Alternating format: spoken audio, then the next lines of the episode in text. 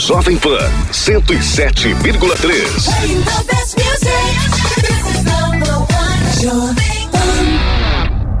Agora na Jovem Pan Jaboticabal. Informações, leis, atos e ações dos vereadores de Jaboticabal. Câmara em pauta. A voz do parlamento jaboticabalense.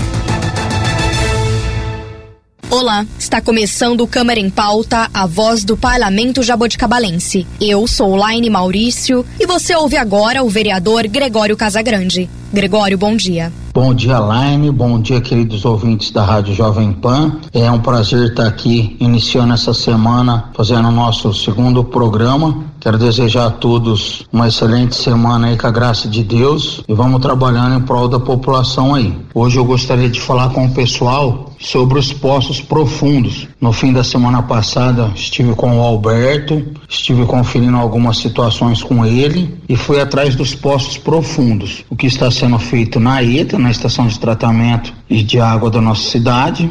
Esse poço ele tem uma previsão de fazer 680 metros também, que é dos poços profundos para pegar água do aquífero Guarani. No momento ele está parado porque foi feito a demolição da caixa d'água, que era aquela taça, né?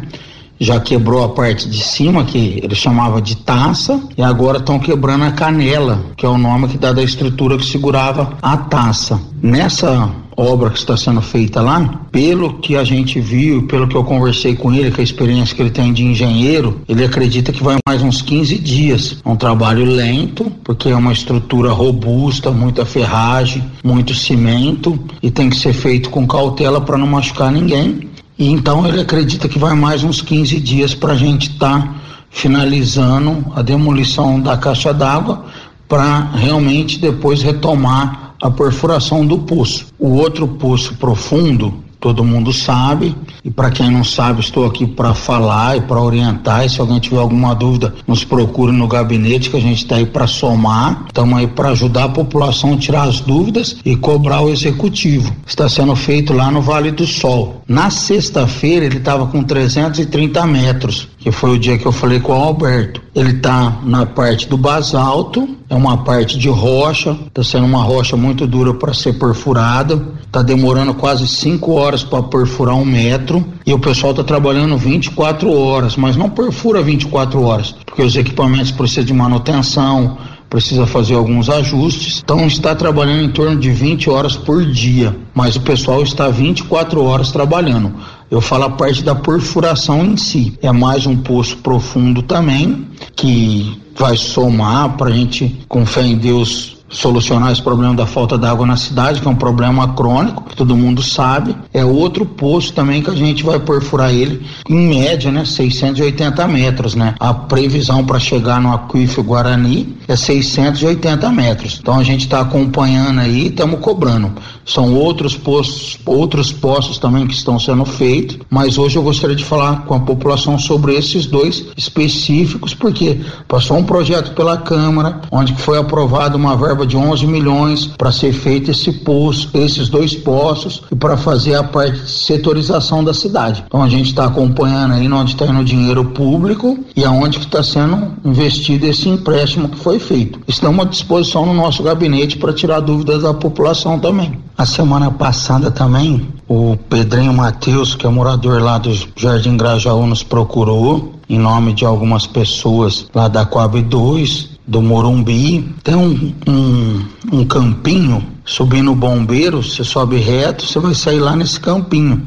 É uma área verde que tem um campinho de futebol e tem uma quadrinha de areia lá que tá meia abandonada, meio desativada. O pessoal gostaria de fazer novamente exercício físico lá, fazer um vôlei de areia, até mesmo utilizar como um beach tênis, sei lá, a, a, demanda deles. Então o Pedrinho nos procurou no nosso gabinete, a gente foi lá fazer a visita junto com ele, ele mostrou a demanda, a gente fez a indicação pro executivo, está no sistema da Câmara também. A gente vai conversar com o prefeito pessoalmente também para tentar atender essa população, onde que eles pediram para melhorar a iluminação, pediram um ponto de água também que tinha lá que foi retirado.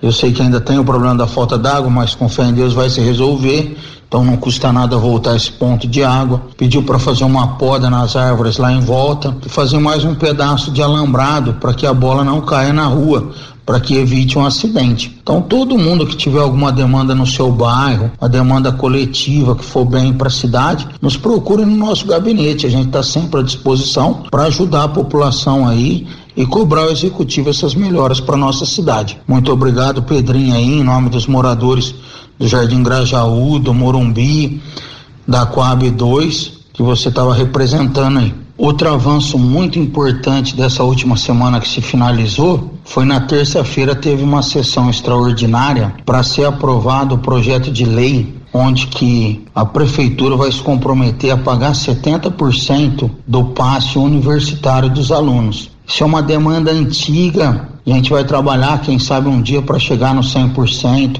que os alunos merecem, eles estão correndo atrás do futuro deles. Então, nada mais justo que sempre tentar melhorar. Lembrar que isso foi um avanço muito grande. A última vez que foi mexida nessa lei foi a prefeita Carlota, quando estava no mandato dela. E hoje agradecer o prefeito Emerson, a dona Lúcia Vasque, secretária de Educação, pelo empenho, todos os vereadores envolvidos para conseguir que passasse essa lei de 70%. Foi uma votação unânime, onde todos que estavam presentes votou a favor, lógico, não tem como ir contra um negócio desse, porque é muito importante para os alunos. Vai incluir, já incluiu, né, como a lei já passou, vai incluir transporte gratuito para quem tiver dificuldade financeira que for comprovado através da assistência social. Vai se incluir também para os professores que viajam. Então, foi um avanço muito grande na parte da educação,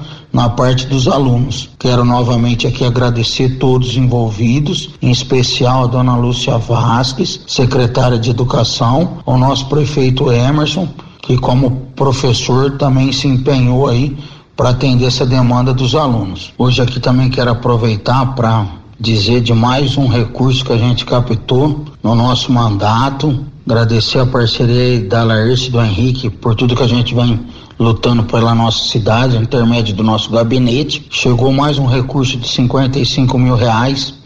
Há duas semanas atrás, o Auricimar, que é o secretário da Assistência Social, nos avisou que chegou lá para assistente social 55 mil reais, que vai ajudar eles a comprar um carro para as demandas da assistência social. E agradecer ao nosso deputado estadual Alexandre Pereira, que enviou mais esse recurso para nossa cidade entre tantos outros que ele nos mandou. Fico muito feliz por um ano e meio de mandato, consegui aí juntamente com nossos deputados parceiros, em especial com Alexandre Pereira, quase 3 milhões de reais para nossa cidade. Então, fico muito feliz, estou muito feliz, eu sei que a gente pode ir além, a gente vai mais, a gente vai buscar mais coisas para nossa cidade, mas por ser meu primeiro mandato, um ano e meio, eu acho que a gente captou muito recurso para nossa cidade. E vamos buscar mais e mais, sempre lembrando que a gente está no período eleitoral agora dos nossos representantes estaduais e federais que mandam as emendas para nossa cidade. Fique atento, população. Busque certinho informação do candidato que você vai votar ver quem realmente mandou recurso para nossa cidade, quem realmente trabalha para o interior paulista, quem realmente está somando com as cidades pequenas aqui do interior. E sempre gosto de deixar aí bem claro que agora aparece sempre os pescadores, né? Aquelas pessoas que vêm aí só captar voto e não manda nada para nossa cidade. Então fica muito alerta, fica muito atenta aí, sempre puxe, puxe principalmente que mandaram para nossa cidade. Isso é muito importante. Isso eu gostaria de deixar bem reforçado aqui para que vocês não deixem de puxar Hoje tem rede social, tem portal da transparência.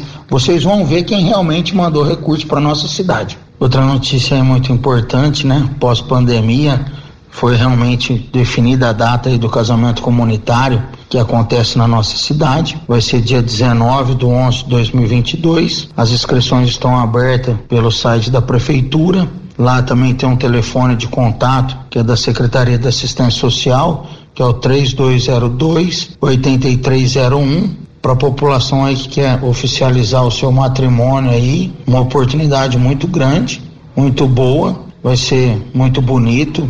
Depois de dois anos, acredito que vão caprichar bastante. E é um momento aí de oficializar sua relação. Parabéns a todos aí que vai se inscrever, que já se inscreveu e a data tá aí. Vamos que vamos. Para finalizar o nosso programa, quero desejar a todos uma excelente semana com a graça de Deus. Deixar um telefone nosso do nosso gabinete à disposição, 3209 9496. O WhatsApp do nosso gabinete, 996 24 44 41. Nos procure pelas redes sociais, vereador Gregório Casagrande. Vamos que vamos, querida Jabuticabal. Juntos por uma Jabuticabal ainda melhor. E este foi o vereador Gregório Casagrande. Você ouviu na Jovem Pan Jaboticabal. Câmara em pauta. A voz do parlamento jaboticabalense. Jovem Pan Jaboticabal. ZYG 211. FM 107,3. Emissora do grupo Borini de Rádio.